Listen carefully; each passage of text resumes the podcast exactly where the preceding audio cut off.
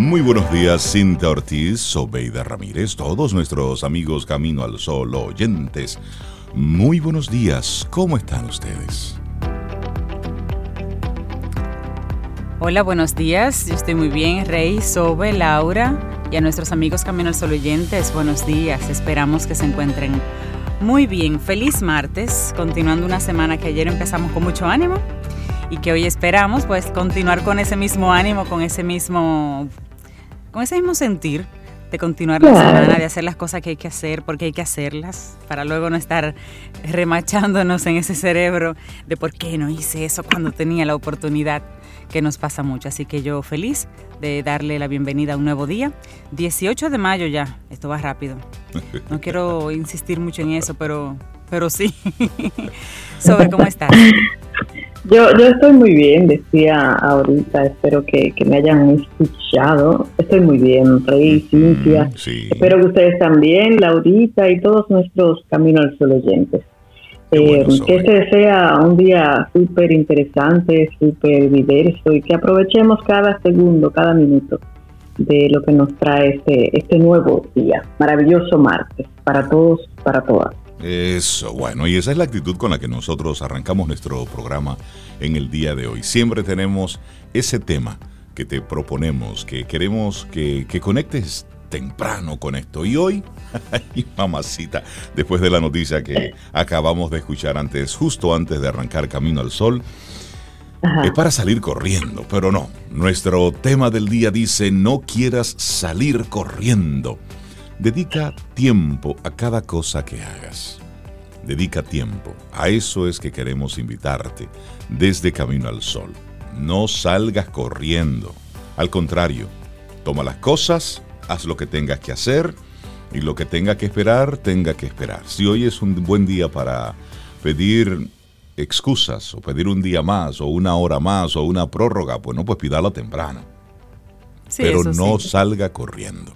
Sí, también es una invitación a, no tomar atajos. Es muy bueno hacer las cosas rápido, pero rápido y bien, dicen los, los sabios eh, ancestrales, rápido y bien no andan juntos necesariamente.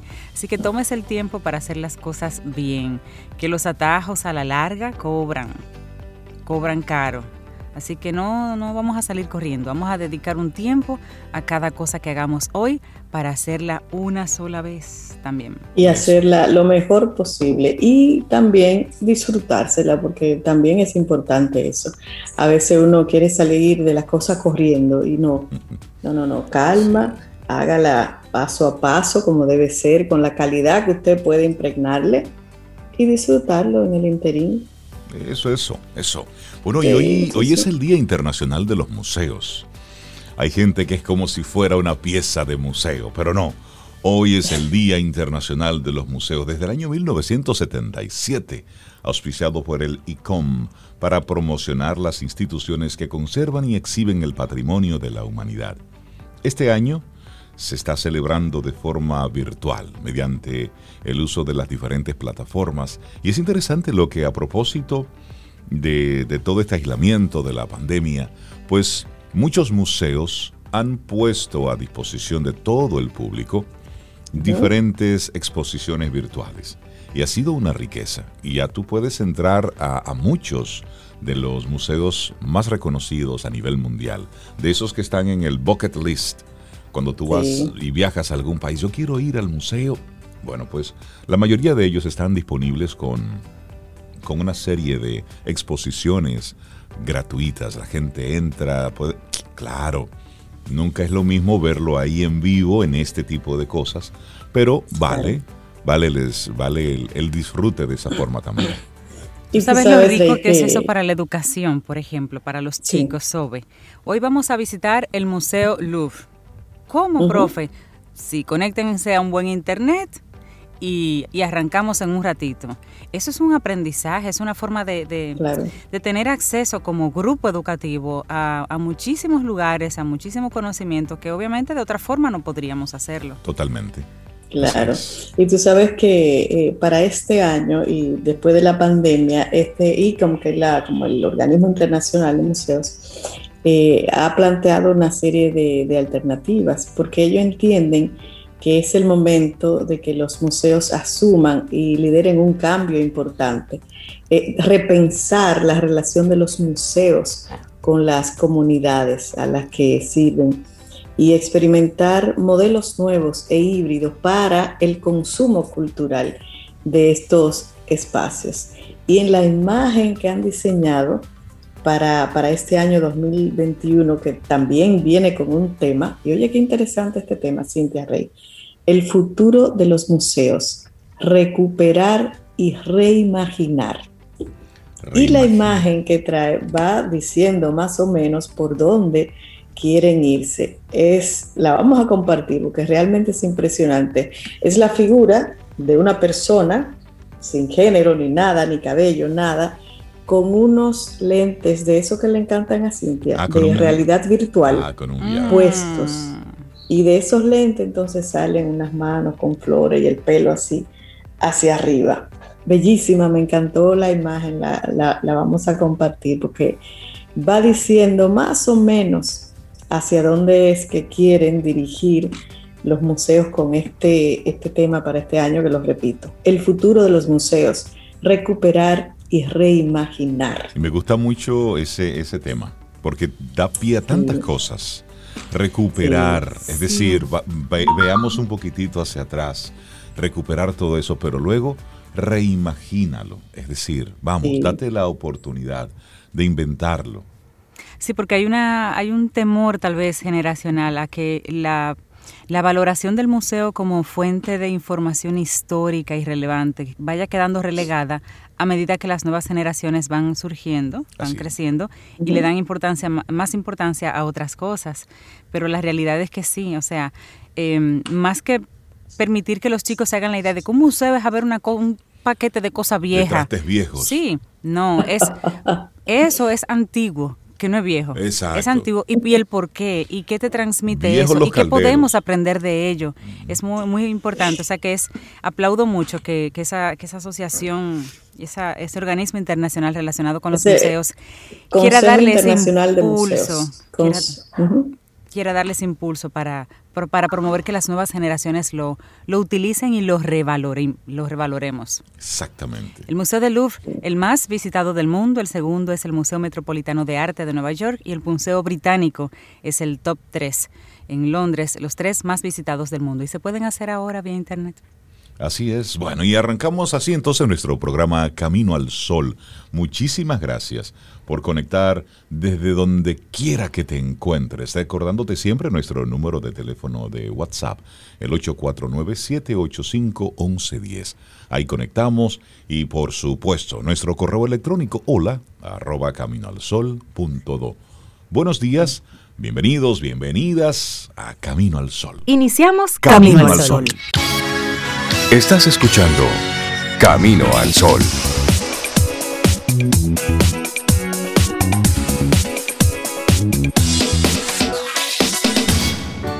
Laboratorio Patria Rivas presenta En Camino al Sol, la reflexión del día.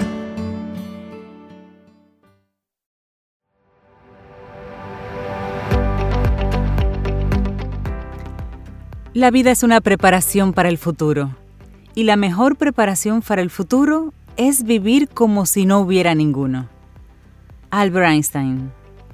Vamos avanzando. Esto es Camino al Sol. Conectamos contigo a través de estación 97.7 FM y estamos transmitiendo desde caminoalsol.do. Muchísimas gracias por estar ahí, por conectar con nosotros. ¿Cómo acabar con el agotamiento sin renunciar al trabajo? Importante. Eso es importante, sí, porque llega un momento donde tú lo que quieres es literalmente sobre Cintia soltarlo todo. Porque estás tan agotada, estás tan cansada, que eso es lo que tú quieres hacer, soltarlo todo. Y todos nos sentimos un poco agobiados en nuestras actividades laborales y también en la casa, ¿eh? pero hay maneras de mantenerte alerta y de recargar las pilas. Y a ver, que levante la mano quien está completamente agotado en este momento. A ver, yo sé que eh, Laurita no la veo, pero Reinaldo levantó las dos manos. Veo yo personas con dos. Estoy viendo a un amigo con dos arriba. Y a, y a un primo con tres. Sí, sí, sí. Y esta, y esta para eh, la bandeja de entrada de esos correos electrónicos, un balde desbordado de peticiones urgentes, además. Se nos pide constantemente que hagamos más con menos. De manera constante tu mente está reorganizando las prioridades. Ay, sí, señores. ¿eh? Calculando perpetuamente el número de minutos que quedan en el día y si tendrás tiempo suficiente para terminar todo tu trabajo. Pero no estás solo, ¿eh? no estamos solas. La pandemia ha dejado muchas personas agobiadas por intentar hacer malabarismos con el trabajo, la crianza de los hijos, el cuidado de los otros y más responsabilidades sin apoyo suficiente. Esa ha sido la realidad todo este año. Es así. Y aunque no es un diagnóstico médico, el agotamiento, específicamente el agotamiento laboral, está vinculado a una serie de problemas de salud, desde la irritabilidad hasta las enfermedades cardiovasculares. En el 2019, el burnout, ese término que lo usamos aquí ya varias veces, fue reconocido oficialmente como un fenómeno relacionado con el trabajo por la Organización Mundial de la Salud, el síndrome del burnout. Cristina Maslash, ahora profesora emérita de Psicología e investigadora del Centro de Lugares de Trabajo Saludables de la Universidad de California en Berkeley, escribió algunas de las primeras investigaciones sobre el agotamiento laboral y desarrolló su definición, que incluye sentimientos de agotamiento, ineficacia y cinismo. Cinismo, definidos por un desapego al trabajo y la pérdida de sentido. También publicó el Maslach Burnout Inventory, una herramienta de evaluación usada para medir tu nivel de agotamiento. Y según ella, el agotamiento está muy extendido hoy en día, en parte porque muchos trabajadores sienten que no pueden decirle que no a sus empleadores sin ser señalados, sin ser degradados o castigados de alguna manera. Ahí está el tema. Bueno, algunos trabajadores, especialmente los más jóvenes, simplemente renuncian, sueltan todo. Pero para los que no pueden o no quieren renunciar, hay maneras de vencer ese agotamiento. Vamos a comenzar hablando por la amabilidad. ¿Y qué tiene que ver la amabilidad con usted estar fundido literalmente? Bueno, pues Kira Shabram, profesora adjunta de Administración en la Escuela de Negocios Foster, esto es en la Universidad de Washington, estudia cómo mitigar el agotamiento de los empleados. Las investigaciones anteriores se han centrado en encontrar formas de ayudar a los empleadores a reducir el agotamiento del personal, pero la suya se centra en que la gente ¿qué es la que la gente puede hacer por sí misma. Durante mucho tiempo se ha dado por sentado que cuando se llega al agotamiento son otros los que tienen que sacarte de esa situación. Afirta Shebram. Tanto ella como Mashlash hicieron hincapié en que los empleadores son los responsables últimos de las condiciones que impulsan el agotamiento, pero, según Shabram, los empleados que no pueden irse y que no reciben apoyo, ellos sí pueden ayudarse a sí mismos.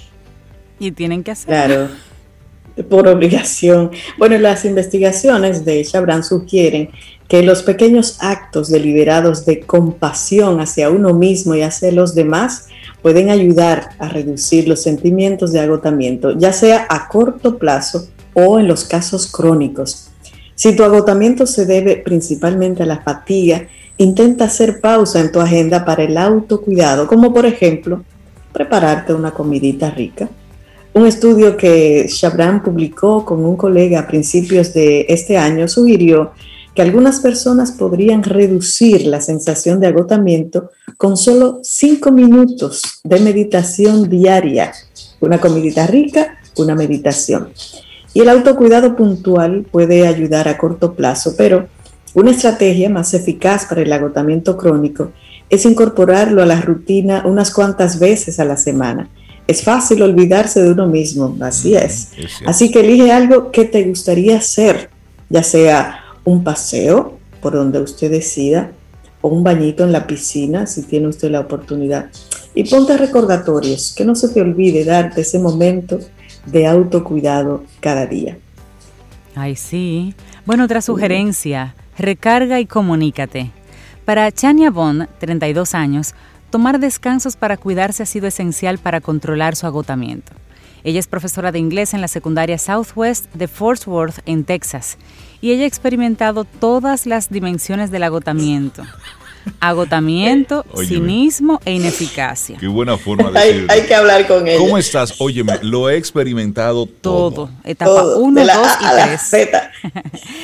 y según Shabram, los índices de agotamiento tienden a ser más altos en las personas que ven su trabajo como una vocación y no solamente como un sueldo, como en el caso de los profesores, Ay, Reina, de las enfermeras. entendemos nosotros mismos. Ya. Esto es una vocación. El trabajo que hacemos día a día. Entonces, en un día cualquiera, por ejemplo, esta profesora puede estar enseñando simultáneamente a un puñado de estudiantes en persona en su aula y hasta a 25 en línea. Además, tiene que estar emocionalmente disponible para hablar con sus alumnos, que son predominantemente personas de color, sobre la desigualdad racial y la violencia armada. Entonces, eso es un tiene tema. una carga emocional. Correcto, correcto. Y ella dice, es abrumador. Son muchas capas de traumas sin muchos recursos. Claro. Entonces, ella ha descubierto que escribir en un diario, esa es ella, que escribir en un diario y centrarse en la gratitud le ayuda a recargar su mente y su espíritu, por eso esta sugerencia de recargar. Mm. También he encontrado catarsis al participar en talleres profesionales y en compartir sus dificultades con otros compañeros de trabajo, con amigos y también a través de las redes sociales. Cuando el peso emocional de los últimos abortos involuntarios que sufrió se sumó a su agotamiento, lo publicó en Twitter, en esa red social, y descubrió que la gente le respondía con palabras de empatía y de apoyo. Bueno, y aquí hay otro elemento, aligera tu carga. El agotamiento también fue un problema para Sarek Parangui, cirujana endocrina y profesora de cirugía en la Escuela de Medicina de Harvard y en el Hospital General de Massachusetts, y presidenta de cirugía en el cercano Hospital Newton Wellesley. El agotamiento de Parangui se había manifestado sin que ella se diera cuenta, causada en parte por el peso de las responsabilidades que había asumido. Ustedes escucharon, yo duré media hora diciendo todos los cargos, ¿verdad? Bueno. Bueno. Entonces, bueno. Entonces, el cinismo que esto generaba se manifestaba, según ella, en una especie de sequedad con los pacientes, que ese es un signo de agotamiento para los médicos. Ojo, si usted médico y se está y se siente o se descubre que está siendo tanto indiferente, apático, pesado con los clientes, con sus pacientes, es posible que usted querido médico, esté fundido. Y le resultaba entonces a ella molesto, porque hablar con los pacientes siempre había sido un aspecto favorito de su trabajo. Y un día ella dijo, no, yo no puedo seguir así. Un viernes por la noche, hace ocho años, tocó fondo, cuando se sentó a escribir una solicitud para una subvención después de un día entero de trabajo. Estaba agotada, dijo. Cuando llamó a su marido para decirle que llegaría tarde, él le dijo que quería recogerla y que saldrían a cenar. Fue muy astuto de su parte. Él se dio cuenta que la doña no, ella, no ella no puede llegar a ese nivel hacia la casa. Entonces me costó hasta la última pizca de energía quitarse la bata esa noche.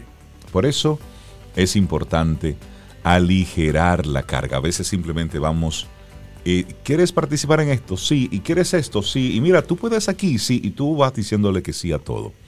Y llega un momento donde donde aunque tú quieras, aunque tú sepas cómo hacerlo, es que simplemente tú no puedes. O ya le quitas esa, esa carga emocional positiva con la que tú hacías, con el amor que tú hacías eso, y ya es como, concho, le tengo que ir, tengo que llamar. Y ya se ve una obligación. Una obligación, ya no lo haces con el mismo sentimiento. Ya ahí no es chévere, ¿no? Así es. Así es. Bueno, y otra alternativa importante es pedir ayuda. ¿eh? Pide ayuda, sea cual sea la sensación de agotamiento, es importante pedir ayuda. Las culturas de los lugares de trabajo varían, pero en Estados Unidos los empleadores están legalmente obligados a ofrecer algún tipo de protección a las personas que puedan estar sufriendo de agotamiento. Eso dijo Steven Assisi, un abogado laboral con sede en Los Ángeles, que se especializa en representar a los trabajadores en las demandas contra sus empleados. Tanto si el agotamiento ha dado lugar a un diagnóstico médico como si no, dijo este abogado, cualquier empleador que te entregue un formulario W2 tiene que proporcionar algún tipo de adaptación. Si un empleado está quemado, fundido, como dice Rey, como mínimo puede tener derecho a una demanda por estrés a través de su empleador.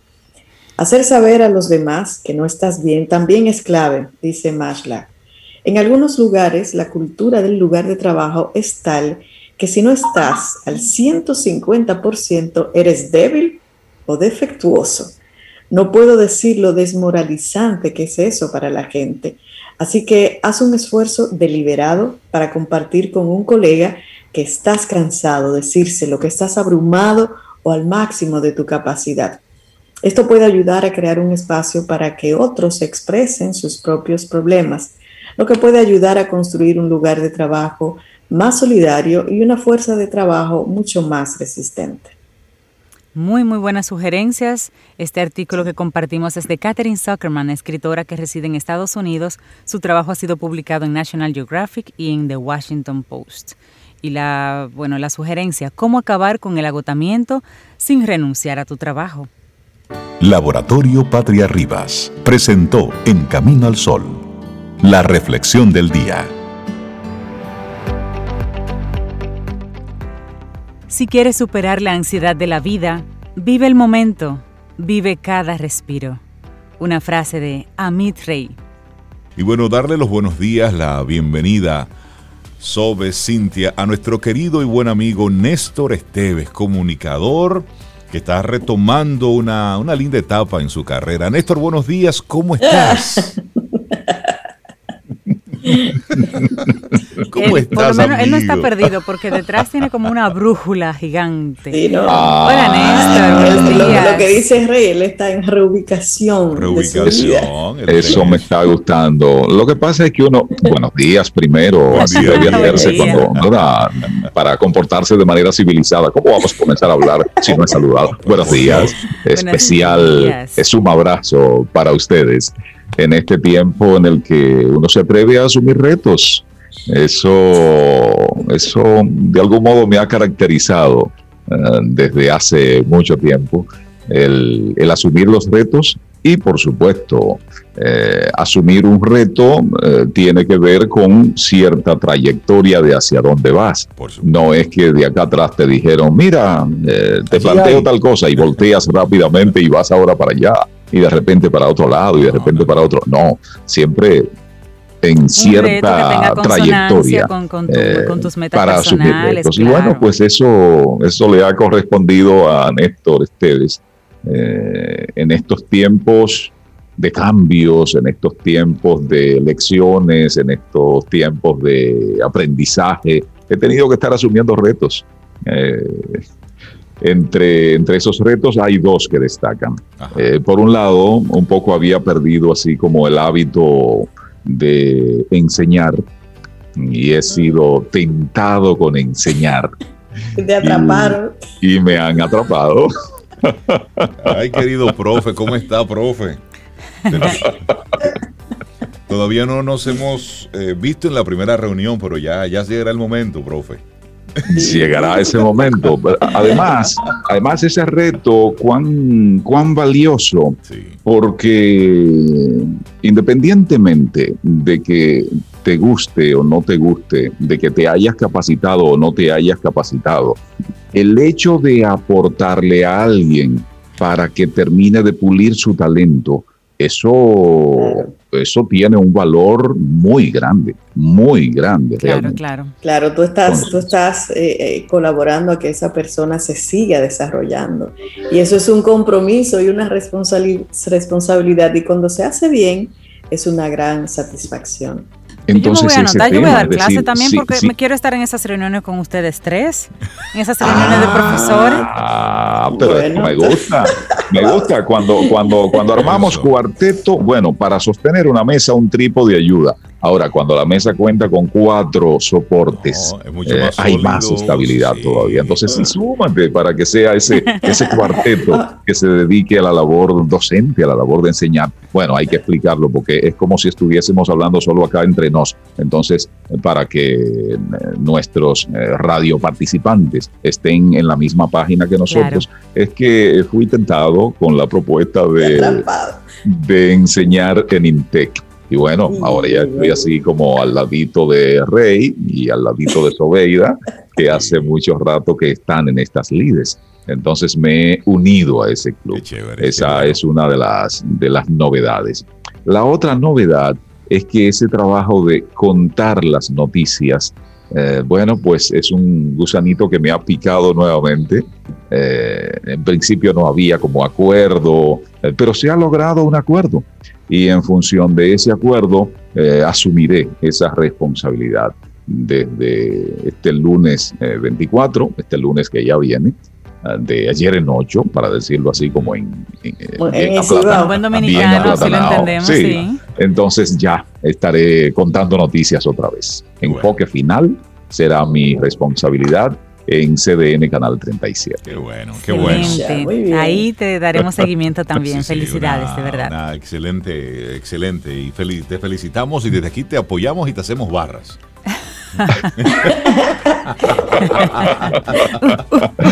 bueno, deberá ser, eh, y de hecho se ha aceptado la propuesta. A alguien le llamó la atención porque cuando publiqué esto en redes, eh, anuncié como que he sido persuadido. Entonces alguien preguntaba, ¿cómo es eso eh, de, persuadido? Digo, sí, del verbo persuadere, que viene del latín, que, es, que, es, que es plantearle algo a alguien eh, para, con la finalidad de atraerlo a, que acepte ese planteamiento. Entonces, sí, persuadido de ese modo. Esa, esa labor de persuasión incluyó discusiones, porque ¿qué es lo que pasa? La labor de presentar, de contar las noticias no es la misma de hace muy poco tiempo y el Néstor que asume, que reasume esa labor, tampoco es el mismo de hace poco tiempo. Entonces ya somos eh, diferentes lo uno y lo otro. Eso implica que tiene que ser diferente lo que se haga entonces. Y eso traemos una propuesta diferente, eh, manteniendo la esencia de lo que en nuestro criterio debe ser el trabajo de informar informar, es servir una información actual de interés, pero fundamentalmente con valor de uso. Es decir, ¿para qué me sirve esto que estoy recibiendo como información? Por supuesto. Eso ha de caracterizar esta nueva etapa, tanto para enfoque final como para Néstor Esteves. Así deberá ser, cuento con ustedes a partir del lunes para que me ayuden a mantener ese foco también. ¿A qué hora, es el, informativo? A, las, a las 9. A las 9, de 9 a 10 cada noche entre lunes y viernes eh, será el noticiario. Tiene una redifusión después porque será grabado y después se redifunde, pero bueno, esa es la, Importante la hora de emisión. El día que te toque venir a Camino al Sol, te acuestes temprano, ¿eh? Exacto.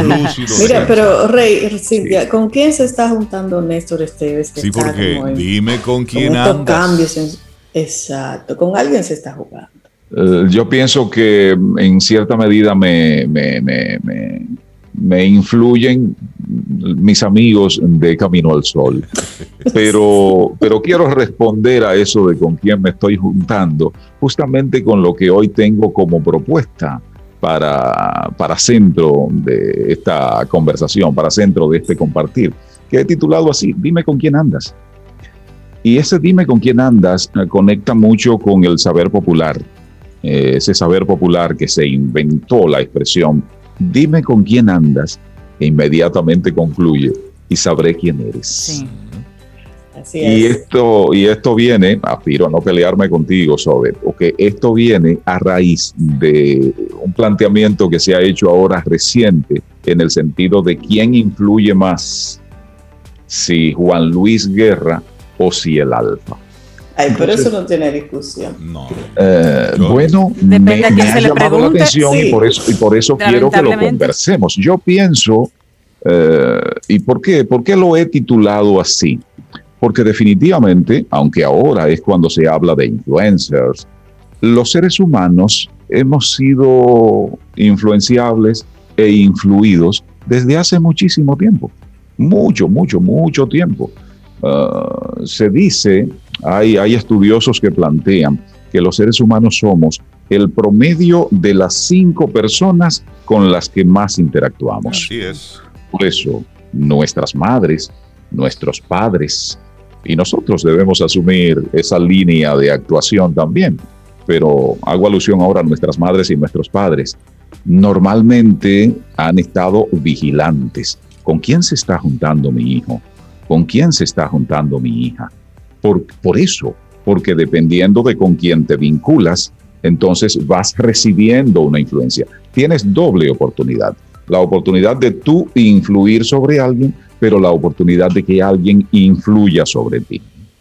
Y, como venía contando, eso, es decir, se plantea que calcula con quiénes son las cinco personas que más eh, interactúas.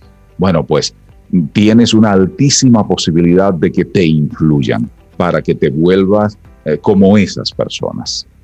Hay eh, los, los, los, que hacen estudios un poco más para lo profundo, hablan de las denominadas neuronas espejo, que son las responsables de responder de igual manera, un poco como imitar o emular los gestos, las expresiones, y lógicamente las actuaciones, el modo de comportarse de las demás personas. Es muy difícil, por ejemplo, que alguien te sonría, aunque no te conozca, aunque lo haga por error, y tú te quedes así como que no fue contigo. No, normalmente, normalmente devuelves con una sonrisa. Si el cerebro está en estado normal, eh, vas a atender. La tendencia es por supuesto. A, devolver la sonrisa, claro.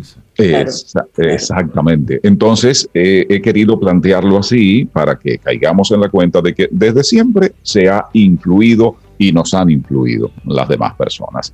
Ahora, con este tema de que todos comunicamos para todos, del tema de la denominada viralidad en las redes, entonces se ha puesto como más en boga esto de influencer y de quién influye más hay determinadas partes del mundo. Me cuentan que en, aquí, en aquel mundo confuciano, ser influencer no es para cualquiera, no es para que alguien viene y comienza haciendo, eh, comportándose de determinada manera un tanto controversial eh, y eso le abre las puertas para que influya. No, se necesita cierta cualificación en el sentido de qué tal tus valores, de qué tal tu nivel de tu posibilidad de aportar realmente y aportar para bien. Entonces un poco existen esas, eh, digamos, eh, esos requisitos en aquella óptica de entender al mundo, en, aquel mundo confuciano. en esta parte nuestra, en Occidente, en Occidente, mientras más controversial es más, da la ligera impresión, y creo que ni tan ligera, de que mientras más disparatoso eres, más se abren esas puertas para que tú puedas influir. Pero creo que, te hacen, creo que y más likes. Hay un tema ahí, Néstor, y es que nosotros estamos llamándole influencer a todo el mundo. No necesariamente una persona que tenga X cantidad de seguidores es un influencer. ¿En quién influye? Eso es lo primero. Una cosa es popularidad. Una cosa es que la gente lo conozca mucho. Una cosa es que sea el bufón sea el payaso, que la gente esté esperando a ver qué está inventando para uno reírse. Eso es una cosa. Entonces nosotros hemos confundido popularidad, reconocimiento público, es decir, yo sé quién es, a influencer, es decir, alguien que logre influenciar sobre mí. Es decir, es que me diga, ¿eh?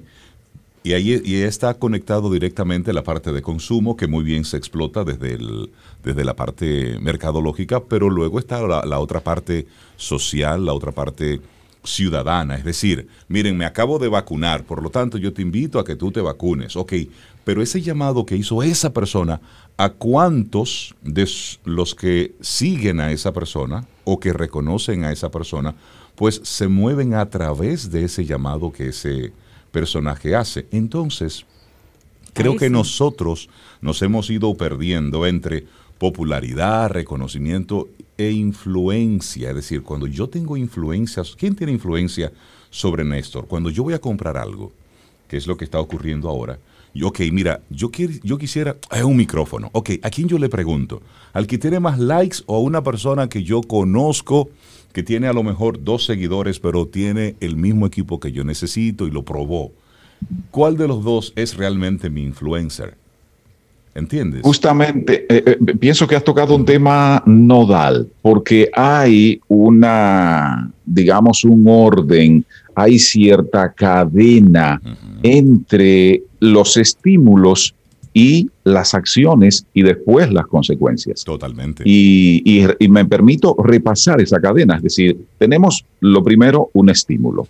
Después de ese estímulo hay un sentimiento ese sentimiento, eh, esa manera de cómo te sientes después de determinado estímulo, entonces va a provocar en ti una acción. Esa acción mantenida en el tiempo se va convirtiendo en hábito. Y ese hábito entonces ya un poco habla como de ti. En la medida que te dejas influir por estímulos, entonces en esa misma medida estás corriendo el altísimo riesgo de que tu modo de operar, tu modo habitual de operar, tus acciones y las consecuencias de tus acciones no estén determinadas por ti propiamente, sino determinadas por los estímulos a los que te expones. Entonces, ¿qué es lo que pasa? Y, esto es la comunicación. ¿Qué es la comunicación en, la manera más sencilla de explicarla? Es esa acción puesta en común. Entonces, lo que oigo, lo que leo, lo que veo, a lo que me expongo en sentido general, ¿cómo conecta con esas acciones mías? Entonces, ¿qué pasa? Como en la acción es lo concreto, de lo que se plantea, de lo que escuchamos, de lo que nos dejamos influir, he querido realizar un ejercicio y es un ejercicio comparando las acciones de estas dos personas, de Juan Luis y del Alfa. Y me tomé la libertad de sacar segmentitos de sus planteamientos por escrito a partir de determinadas situaciones. Un primer caso, un primer caso para referirse a un refugio, a una protección, a un resguardo, a un respaldo ante situaciones que representen algún peligro, alguna amenaza. Eh, ¿Qué plantea el uno y el otro? Oigan esto. Plantea uno, tengo un Dios admirado en los cielos, que me libra de mal y temores. Es mi roca y mi gran fortaleza, y me colma con sus bendiciones. Poesía quiero dar el crédito a mis estudiantes de INTEC que me ayudaron porque me confieso en este caso desconocedor de ciertos ámbitos. Entonces ellos por lo pronto me ayudaron con algunas informaciones. ¿Qué plantea la otra persona tratando el mismo tema? Socio, mejor no te equivoque. Tengo los tigres seteados en el bloque esperando que tú te me aloque para darle un toque ¿Se dan cuenta? Ante una situación de posible peligro, ante una amenaza, ¿cómo yo refiero con qué cuento para defenderme, para protegerme? Otra comparación por escrito. Sí, esto es sobre, sobre el amor, el amor pasional de un hombre que pretende a una mujer y ante esa mujer a la que pretende, hay quien opta por ostentar, eh, ostentar cosas. ¿Qué plantea el uno y qué plantea el otro? Uno plantea, estamos activos eh, con preservativo, o tú nada más me das la luz y los tigres lo activo, lo que yo tengo fue sudado, no es de gratis, de un Suzuki pasamos a un Bugatti. ¿Qué plantea, ¿Qué plantea el otro? Dime si me va a querer. Soy hombre de poco hablar, consuelo. No tengo nada que ofrecer. Un conuco, un gallo y un lucero. Y la luz de la mañana que entra por mi ventana, cielo. Y los ríos y la montaña y el viento que peina tu pelo. Yo quisiera ofrecerte el mundo y no puedo.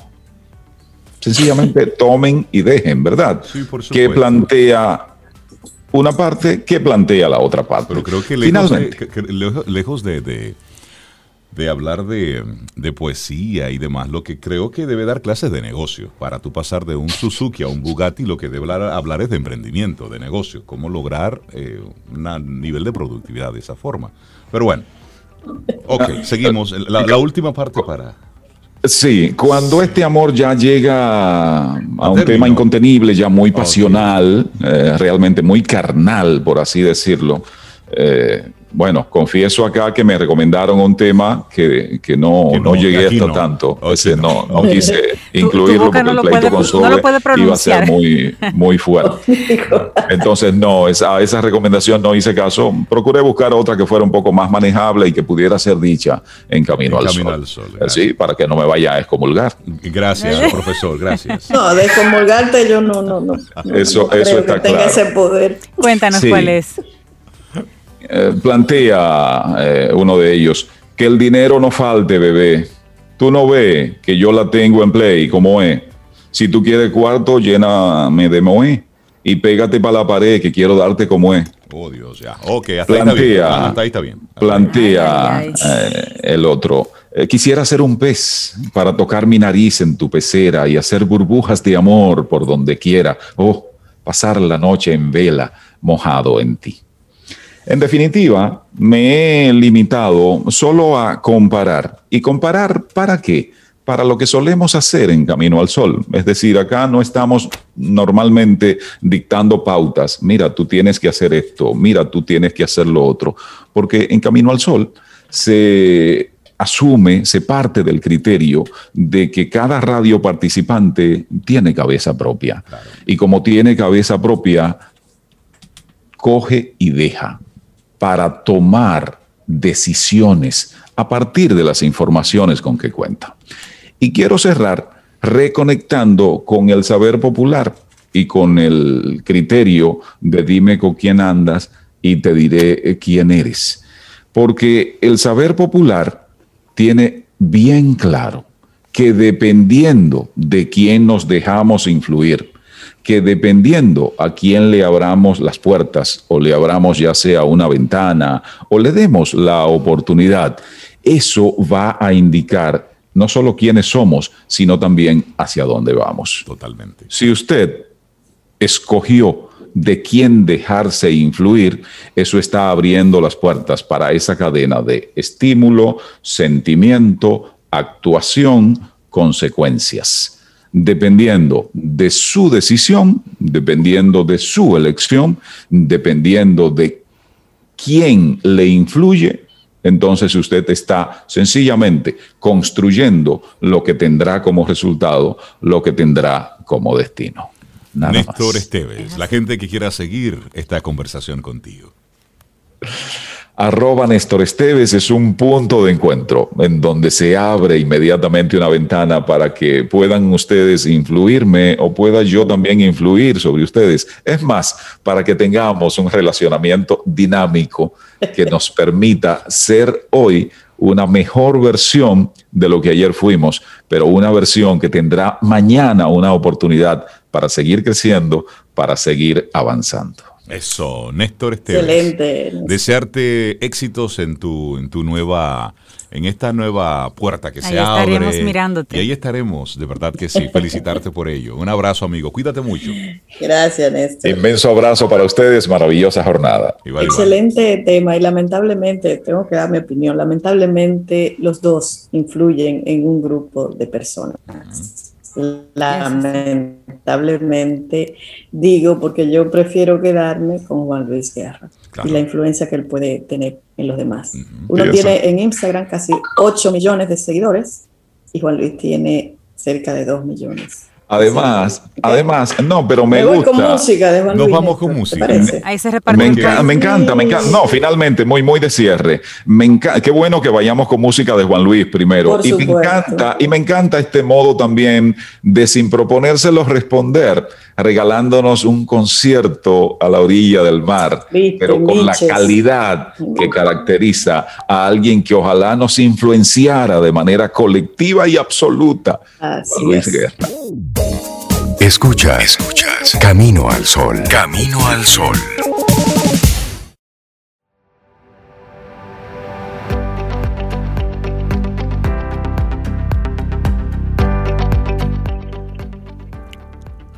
La próxima semana tenemos una nueva entrega de nuestro segmento Quien Pregunta Aprende con Escuela Sura. No te puedes perder. Te traeremos más temas interesantes para que construyas junto a nosotros aprendizajes que aporten, que sigan aportando a tu bienestar y competitividad. Quien Pregunta Aprende con Escuela Sura.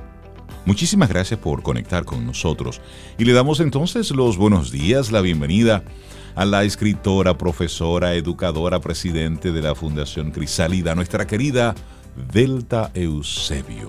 Profe, buenos días, ¿cómo está usted? Cuando decida postularme, te voy a nombrar en mi campaña. con esa, presentación tenemos los primeros votos, claro que sí. Buen día, Delta, querida. Bienvenida, Camino al Sol, ¿cómo estás? Muchas gracias. Yo estoy muy bien inaugurando este día junto a ustedes. Eso ya me llena, me nutre de alegría, de luz, de sol. es mutuo. de camino, muchos caminos. Claro. Y Delta trae hoy un tema, Cintia, así como interesante. Ay, ay, ay. Una propuesta de libro. también. Entonces, que Mamá desobediente. Que presten atención entonces Isabela Paz y también eh, María Elena Suárez, que en estos días han estado tocando el tema. Entonces, vamos hoy a conocer a Mamá Desobediente de Esther Vivas. ¿Por qué esta propuesta hoy, Delta? Cuéntanos. Bueno, mira, esta propuesta eh, yo la fue un poco con intención por el Día de las Madres, por ese edulcolorado y rosado día lleno de flores y de frases hermosas. ¿Ya? Entonces, digo, déjame tomar mi libro del mes a tónica con la celebración del mes, valga la redundancia. Entonces, Mamá desobediente. Y además una buena noticia que está en librería Cuesta. Ah, ya. ellos empezaron ya a traer libros nuevos. Eso es importante. Eso es bueno. Eh, esta mujer que es socióloga y periodista española, aborda la maternidad desde la construcción social y cultural que se ha hecho de ella. Ella nos plantea la maternidad desde el punto de vista neoliberal y desde el punto de vista patriarcal. Entonces ustedes me dicen, pero bueno, los muchachitos son uno solo. Pero el abordaje no es uno solo. Entonces, el patriarcal era el que nos relegaba a la casa. Usted ya es mamá, usted se va a quedar en su casa cuidando sus hijos, haciendo de ellos hombres y mujeres de bien, cuidando a ese marido fabuloso, teniendo un hogar perfecto. O la neoliberal, que aparentemente, entre comillas, nos liberó hablando de la manida libertad. Nos empoderó, nos devolvió el derecho al trabajo. Entonces nosotros nos insertamos en el medio de trabajo, somos estimuladas para hacerlo cada vez mejor, para, para competir, para ganar más dinero, para escalar puestos, pero al mismo tiempo tenemos que seguir siendo la mamá perfecta esa comida, esa merienda de esos muchachos, esa enseñanza, porque de nosotros es el que ellos salgan hombres y mujeres de bien, el, que ellos sean felices o el que ellos fracasen. Es responsabilidad nuestra. Responsabilidad única. Única. ¿Dónde está el papá? es un tema en que nos vamos a entrar. Ahí, está tu hijo de desorden, de desordenado Ahí está tu hijo sacando malas notas. Ahí está. ¿eh? Ese muchacho es mal estudiante, ese muchacho es irrespetuoso, claro, porque su mamá. Mira, mira, que tú mira qué tú vas a hacer con ese muchacho, oye. sí, sí. Entonces, tenemos, o sea, todo esto ha sido manejado por hombres, señores. O sea, nuestro cuerpo, nuestros hijos, han estado en manos de otros. Porque ¿quién decide? ¿Desde cuándo hay mujeres en los congresos? ¿Cuántas mujeres hay? Salvo Finlandia, que tiene un gobierno femenino. Entonces, ¿quién decide eso? Los hombres. Entonces yo que trabajo diariamente con mujeres, todos los días asisto a la culpa de esas mujeres, a la culpa porque sus hijos no son lo que ellas querían que fueran, porque ellas trabajaron para que esos muchachos fueran de una manera y salieron de otra. ¿Ya? Entonces, es, es, complicado. Nosotros creemos que la maternidad es nuestra, pero no es nuestra. Entonces, tenemos la violencia obstétrica. Entonces, ustedes me dirán violencia obstétrica y es que golpean las mujeres. No, no las golpean, pero te tratan mal. Entonces, dime dónde pares, dime cuánto pagas por tu parto y más o menos voy a decirte qué tipo de parto vas a tener. O cómo te tratan en ese O cómo te tratan. Y aún así, tú tengas mucho dinero para pagarlo. Hay, hay ideas subyacentes, como la de la cesárea, que tú no la manejas. Tú no la manejas. Esta mujer en el libro da estadísticas que son espantosas. O sea, Suecia, Noruega, Finlandia, Islandia tienen una tasa muy baja de cesáreas. El abanderado de las cesáreas es Estados Unidos. Y ni qué hablar aquí. Todas las hijas de mis amigas que han parido últimamente han parido por cesárea. Mi hija parió por cesárea. Todas son cesáreas justificadas. Pero, ¿qué hay detrás de eso? Sabemos, a lo mejor los médicos tienen la mejor intención, han sido educados para eso. Cuando yo parí, que parí dos hijos, parto natural, tenía una amiga que se fue a vivir a Australia y tuvo 32 horas en labor de parto porque el médico le dio la opción. Le dijo, tu vida ni la del niño corre peligro, pero puede ser una labor de parto muy larga. Tú eliges sí, cesárea y ella eligió tener el parto natural. ¿Nos darían esa opción aquí? No lo sé realmente. O sea, yo conversé con una mujer hace unos años, hice un trabajo con ella, que había dado a luz en la maternidad San Rafael. Y lo que ella me contó fue espantoso.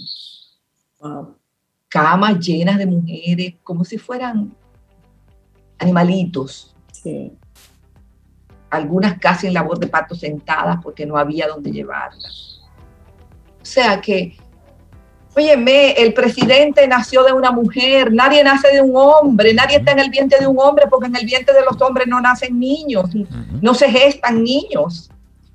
Entonces, los senadores y los diputados son hijos de mujeres. Entonces, ya basta, por Dios, de tanto abuso. Entonces, aquí tenemos las tres causales. A mí me violan y yo tengo que tener un hijo mi vida corre peligro y yo tengo que morir. Entonces, óyeme, eh, llega un, momento en que tú dices, Dios mío, y quiero seguir siendo dominicana. Tú te cuestionas por lo que tú has luchado toda la vida. Entonces es, complicado el dueño, el duelo por los niños no nacidos. Te acompañan. Cuando tu bebé no nace, cuando tú entraste con un hijo, con un hijo dentro de ti y tú sales sin nada. Entonces, eh, eh, es, complicado, es complicado. Entonces, por ejemplo, aquí eh, los permisos de maternidad son permisos cortos. Ni, hasta donde yo sé, no sé qué empresa tendrá salas para de cuidado de niños y de amamantamiento. No he ido de ninguna, ojalá que existan. Sí, hay, algunas empresas que tienen. Maravilloso, ojalá que, sigan. Las salas de maternidad y eso. Correcto, que tú puedas ir a trabajar con tu niño. Eh, creo que todavía el permiso de paternidad no existe. Y yo me pregunto, ¿qué pasaría si, qué pasaría si, si otorgaran el permiso de paternidad? Bueno, creo que le dan un día o tres cuando la mujer da luz al padre. claro, es como para celebración. exacto, para, para que tú celebres. Pero al que te refieres al cuidado de la mujer, tres meses, que lo comparte día a día, con, vamos a, esposo. óyeme, cuando tú tienes un, un, hijo, tú no duermes casi. Yo me acuerdo que yo estaba en automático. Tú no duermes ni de día ni de noche. Los, los escasos momentos que ese bebé duerme es que tú, tú lo haces y a veces estás tan agotada que, que no puedes dormir.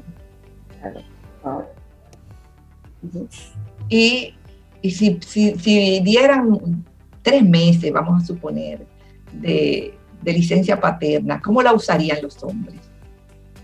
Eso sería interesante. Eso sería interesante. Sería muy interesante. Habría quizás muchos escritores, muchos...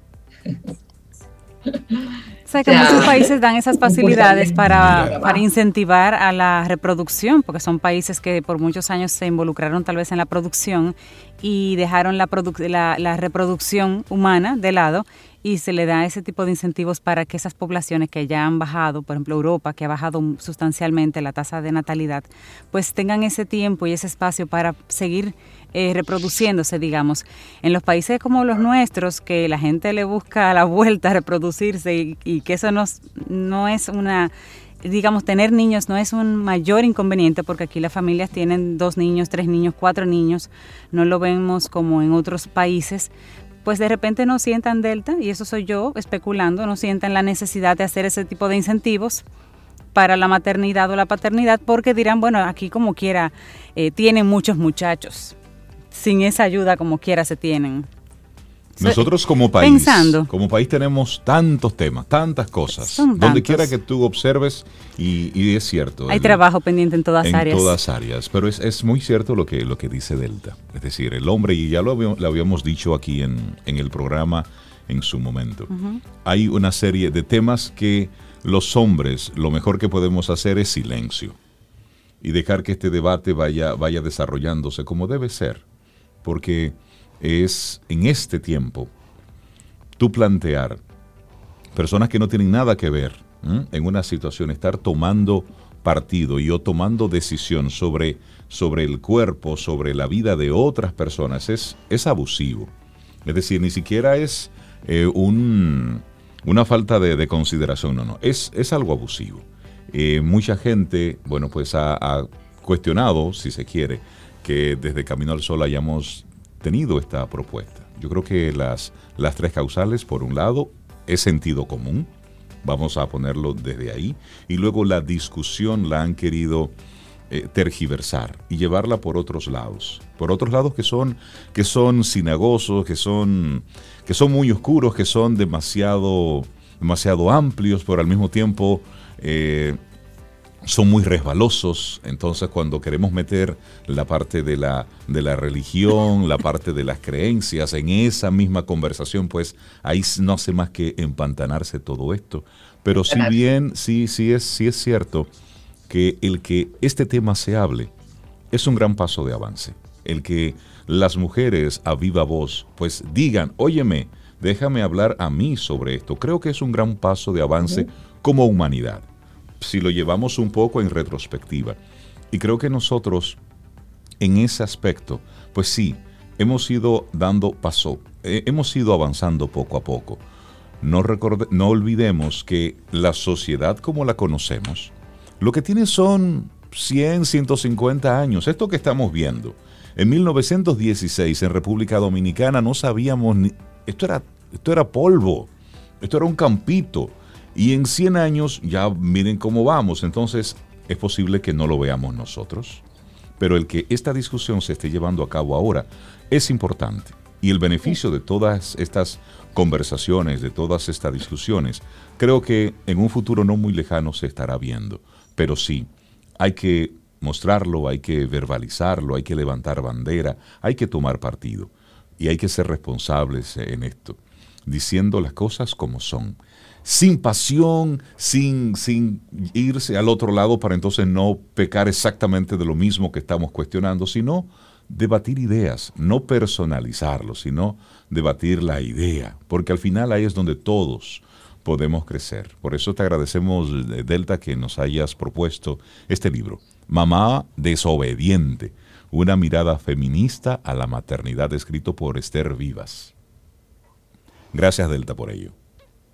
Gracias a ustedes por invitarme y por permitirme traer mis ideas a este maravilloso espacio.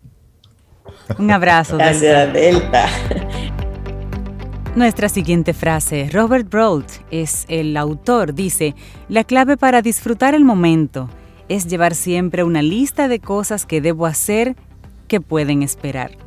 Ay, ay, ay. Seguimos aquí. Y bueno, dos informaciones importantes que compartirles. Una de ellas, tempranito en la mañana, la Administración de Control de Drogas de Estados Unidos, la DEA, y la Fiscalía Federal del Distrito Sur de la Florida en coordinación con la Dirección Nacional de Control de Drogas y la Procuraduría General de la República detuvieron a un legislador dominicano en el aeropuerto de Miami con una orden de arresto de los Estados Unidos por asuntos de tráfico internacional de drogas. Se trata del diputado del Partido Revolucionario Moderno, PRM, Miguel Gutiérrez Díaz. Fue arrestado cuando llegaba en un vuelo comercial desde República Dominicana a la terminal de Miami y fue detenido de inmediato por las autoridades estadounidenses para que responda por las acusaciones en su contra. Un diputado de República Dominicana, del partido de gobierno actual, llega a oh, Miami y lo detiene la DEA, la Fiscalía Federal del Distrito Sur de la Florida, en coordinación con la DNCD, y con la Procuraduría General de la República. Eso, eso tempranito, ¿eh? Esa es una información de la que les quería compartir. Esto hay que esperar que sigan las investigaciones y luego vamos hablando. Esto fue anoche ese arresto. Pero aquí hay otra información que, que tiene para mí mucho impacto. Mucho impacto y para Sobeida también. Y también sé que para la madrina de las águilas, nuestra querida Nereida Castillo, también tiene mucho impacto. Y para nuestro próximo invitado, no sé el impacto que tendrá, pero sé que tiene algún tipo de impacto. Porque oigan esto. Yo creo que estoy ofendida con eso. Presten atención. presten atención. El presidente de El Salvador, ah, Nayib Bukele, encendió las redes tocando un tema que dispara los nervios. Y es sobre béisbol. Este señor dice, ¿eh? este controversial mandatario del país centroamericano dijo que los Tigres del Licey son los que mandan en la pelota. Y luego, y luego agrega, con el perdón de los aguiluchos, pero de verdad que, pero de verdad que la ignorancia es atrevida. ¿De dónde es? Repite de, dónde es el Salvador. El presidente del Salvador. ¿Qué, sabe ese presidente el señor de Bukele, él no sabe. No, no puede estar. Eso es injerencia. Le dejamos los otros temas, pero en pelota, ¿verdad? Oh, en pelota que no opine sobre. Yo iba a votar por él, pero ya. Pero ya. y con esta información le damos los buenos días a Daniel Ramírez, coach en liderazgo por la ICF y certificado en psicología del deporte por la Universidad de Barcelona. Daniel, buen día. ¿Cómo impacta en ti esta injerencia de parte del presidente del Salvador? Bueno, ese terreno, ahí ya yo mi, mi tipo de profesión no me permite inclinarme mucho a ningún lado. ¿Cómo que no? ¿Usted este, es liceísta o aguilucho? Este, Dígalo. Este, nací, nací en un entorno azul, pero no, no, yo soy, yo ahí ayudo al atleta. color no me importa el color. tú, eres, amigo de, de Bukele. Si fuéramos, si fuera así, te diría, buena respuesta. Respuesta correcta. En el próximo, cuando tengamos por otra visita, vengo con noticias de esta liga invernal que viene por ahí. ya voy, entendí. Salió de abajo de una patana. Daniel, ¿cómo estás? Muy bien, qué gusto verlo, Sobeida, Rey, Cintia, qué gusto verlo nuevamente. De verdad que siempre un placer estar en Camino al Sol con ustedes. Igual para nosotros, Daniel. Gracias, Daniel. Bueno, y hoy la propuesta, conversaciones y preguntas de calidad entre padres e hijos deportistas. ¿Cuánto hay que hablar? Mm. preguntas de calidad. Si recuerdan, la, última vez que hablamos sobre el concepto de éxito, la diferencia entre éxito y ganar, eh, tocamos esa tecla como por, por arribita de, esa calidad, de, esa, importancia que hay la informa de cómo se comunica papá y mamá con ese hijo deportista, qué diferente hay entre un hijo deportista y no, y no deportista. Y es mucho porque se habla de tecnicismos y en un entorno competitivo. Entonces, eh, hoy vamos a hacer un énfasis con la calidad de esa comunicación. Eh, perspectivas, antes, durante y después de un partido o una competencia qué tanto importa el lenguaje lingüístico y el paralingüístico. Nosotros como padres, con esos niños o esa niña, que, que ya tiene suficiente ansiedad o presión con algo que se supone que es por diversión, que todo empieza por diversión, si recuerdan el tono que le dimos a esa, esa última vez que conversamos. Entonces, hoy quiero hacerlo como una dinámica, y sé que a Sobeida le gusta mucho el tema de, los deportes también. Eh, yo voy a hacer algunas preguntas y sin mucho cálculo y mucho análisis, me dejan saber su opinión en cuanto al tono, al, al tipo de pregunta que, que tienen en común, qué les parece, su punto de vista. Esto no es ni correcto ni incorrecto. Yo voy a hacer un grupo de preguntas, lo voy a hacer seguido, y ustedes me van a decir qué tienen como en común ese tipo de preguntas. Por ejemplo, yo, soy, yo, soy un, yo soy un papá de deportista, ¿ok?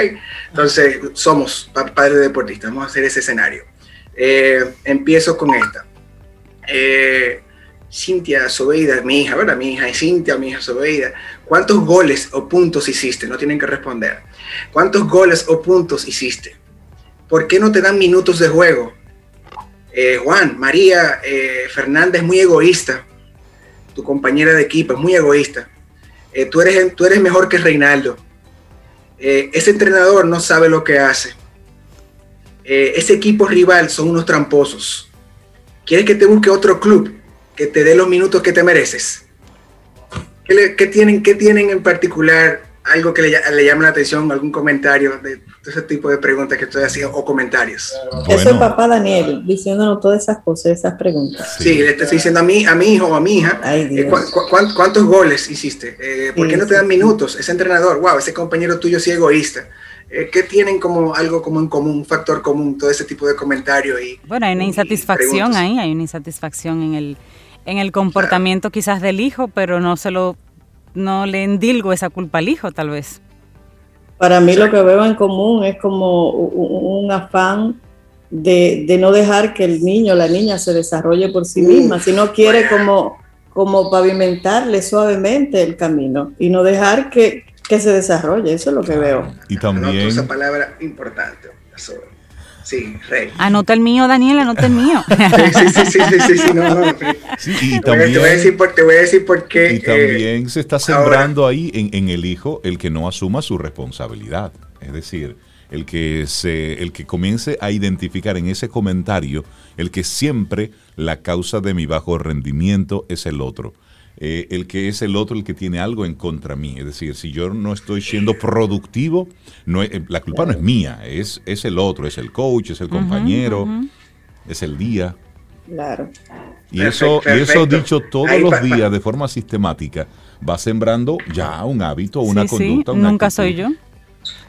Exactamente. ¿Qué, ¿Cuál es el futuro? Eh, que espera ese jovencito, esa jovencita, cuando tenga que lidiar con un AMET o con un, o con, un, o con una en, en, la oficina, con una diferencia en la oficina. No es culpa mía, es culpa del otro.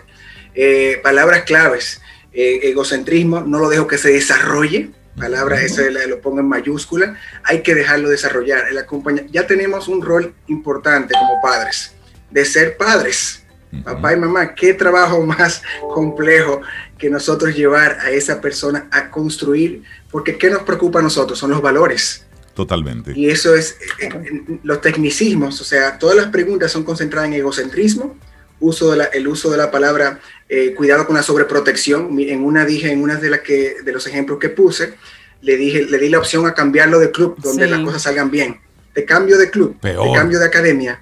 Exacto. Entonces, bandeja de plata. Entonces bandeja de plata. viene, te cambio de, manera automática te cambio de carrera, te cambio de universidad, cambiamos de pareja, cambias de trabajo. Es decir, voy sembrando eh, ese sentimiento de inestabilidad constante.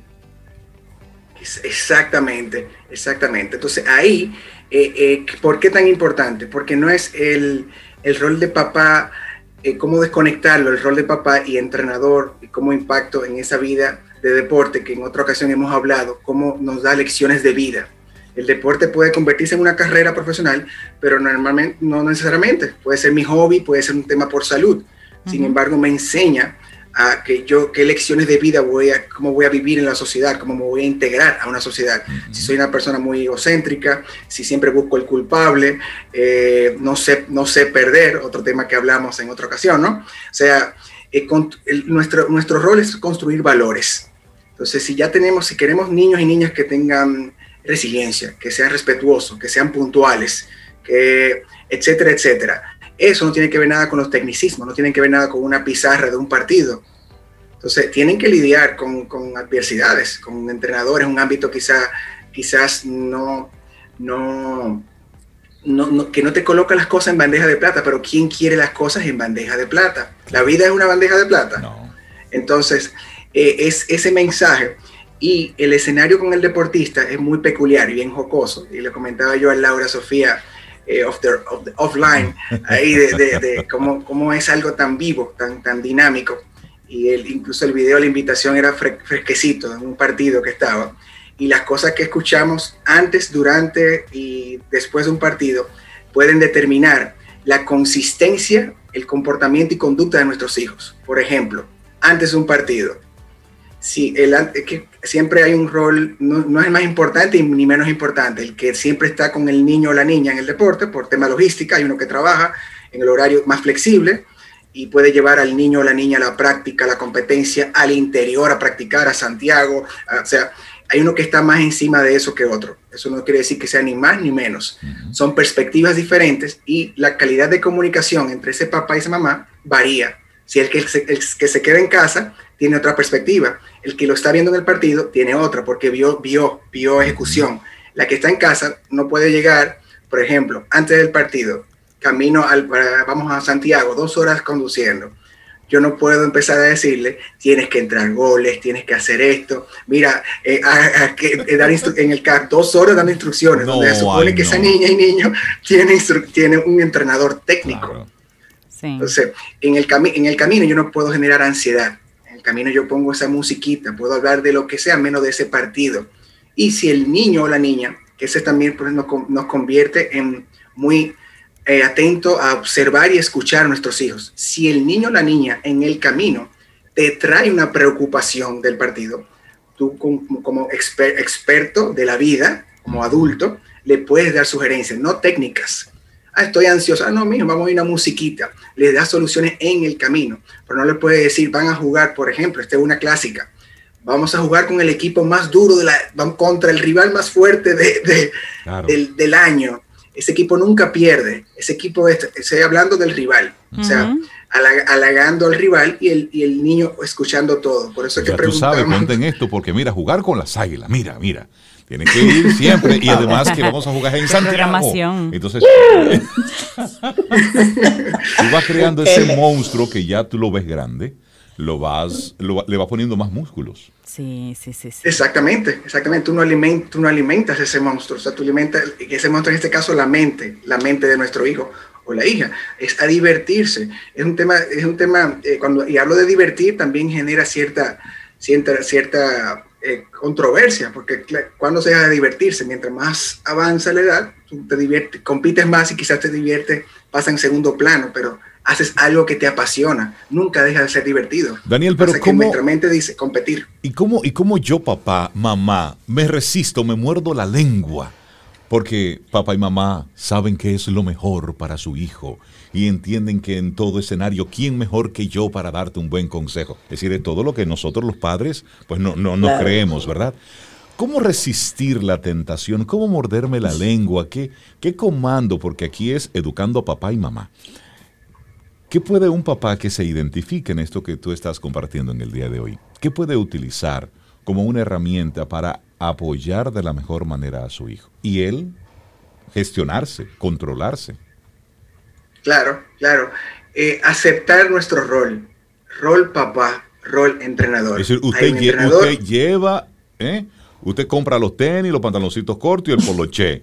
Paga la, paga la mensualidad y lleva y busca. Eso, eso es lo que a usted le toca. Es, ah, como se oye, así tal como se oye, Rey. Eh, y lógicamente el apoyo emocional, que no es condicional. Y estoy el, apoyo, el apoyo emocional, no importa que pierda o gane o que no le den minutos ese día al niño o la niña el apoyo emocional, yo, te voy a dar ese espeldaroso, te voy a dar, te voy a decir, vamos arriba, vamos a agarrarlo en la próxima, vamos a, vamos a, prepararnos para el próximo revancha, al próximo partido. Eh, el papá es aceptar su rol, la mamá, papá y mamá. Cuando digo papá, papá y mamá deben aceptar su rol, ser padres. O sea, eh, y, sé que es morderse la lengua, como tú dices, Rey, porque, por ejemplo, si yo, yo que fui deportista, Y, si mi hijo juega el deporte, si fuera el caso, practicar el deporte que yo, yo tengo, yo tengo que, y practicó, tengo la experiencia viva, donde yo podía simplemente escucharlo a él. ¿Qué te dijo tu entrenador?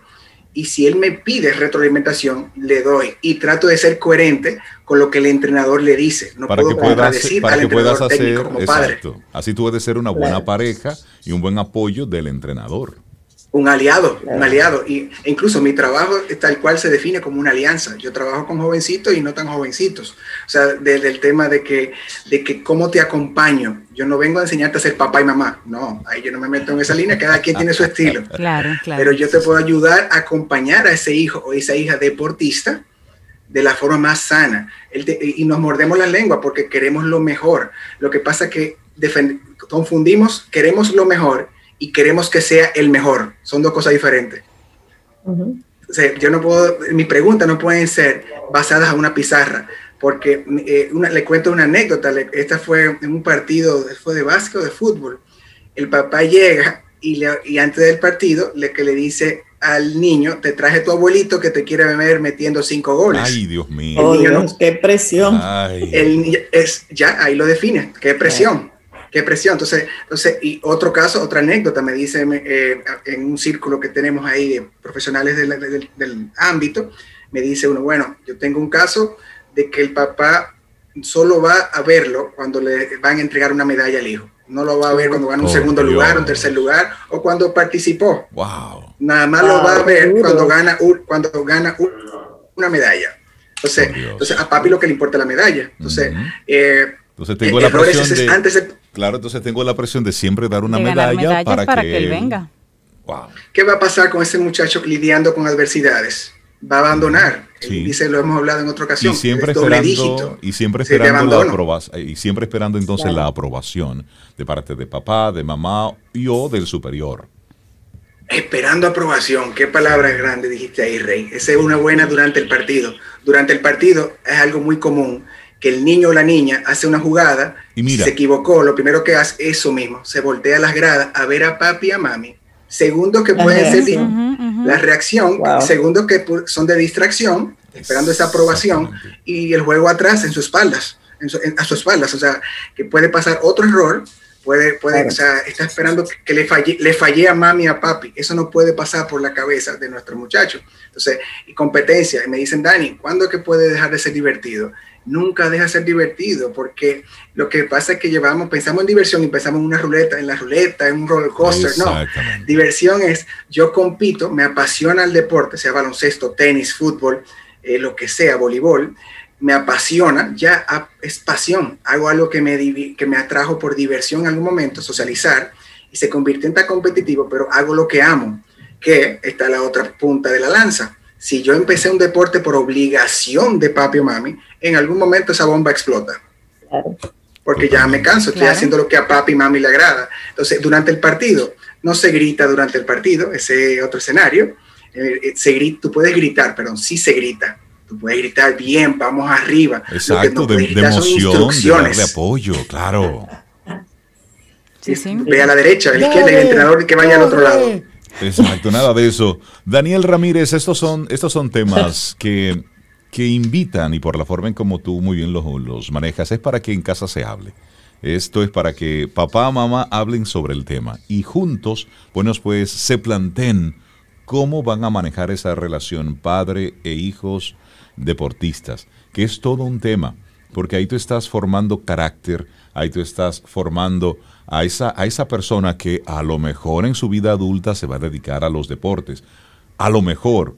Pero lo que sí, sí, sí es que todo lo que sucede en ese ambiente deportivo, en ese ambiente de competencia, le impacta a ese niño, a esa niña de por vida. Daniel, la gente que quiera conectar contigo, que quiera, bueno, pues recibir tus servicios, ¿cómo se pone en contacto? Claro, en Daniel Ramírez, eh, rayita abajo DR en, Instagram y mi página es eh, www.danielramirez.net. Buenísimo. Daniel Ramírez, muchísimas gracias por compartirnos hoy este tema. Conversaciones y preguntas de calidad entre padres e hijos deportistas. Y ya nos vamos, pero queremos dejarte con una última frase muy linda de Walt Whitman y esa puedes utilizarla para que sea como un recordatorio para todo tu día. Dice, la felicidad no está en otro lugar, sino en este lugar. No en otra hora, sino en esta hora. Ahora. Ahora. Potente esa frase para cerrar nuestro programa en el día de hoy. Y te recordamos el tema. No quieras salir corriendo.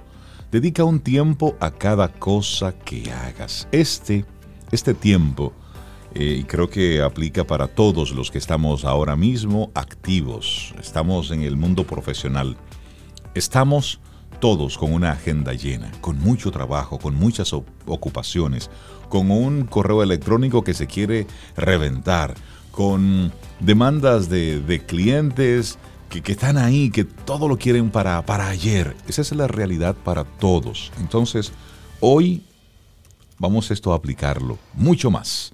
Dedica tiempo a cada cosa que hagas y una vez sales de eso, saliste de eso. Y ahí lo que sigue entonces para que entonces seas mucho más, mucho más productivo y mucho más efectivo. Llegamos al final de nuestro programa por este día.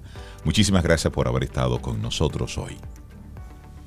Gracias, Cintia Rey compartir con usted hoy ha sido fantástico. Gracias por invitarme a subir y escuchado el programa. Gracias por aceptar la invitación de estar aquí a Es que me falta la, la letanía de Reinaldo. yo te digo que yo me desubico si, no me Nosotros estamos aquí, tendremos mañana un nuevo Camino al Sol. Nos vamos con música. Y esperamos que hayas disfrutado del contenido del día de hoy. Recuerda nuestras vías para mantenernos en contacto. Hola arroba caminoalsol.do. Visita nuestra web y amplía más de nuestro contenido. Caminoalsol.do. Hasta, una, próxima, edición. Y pásala bien.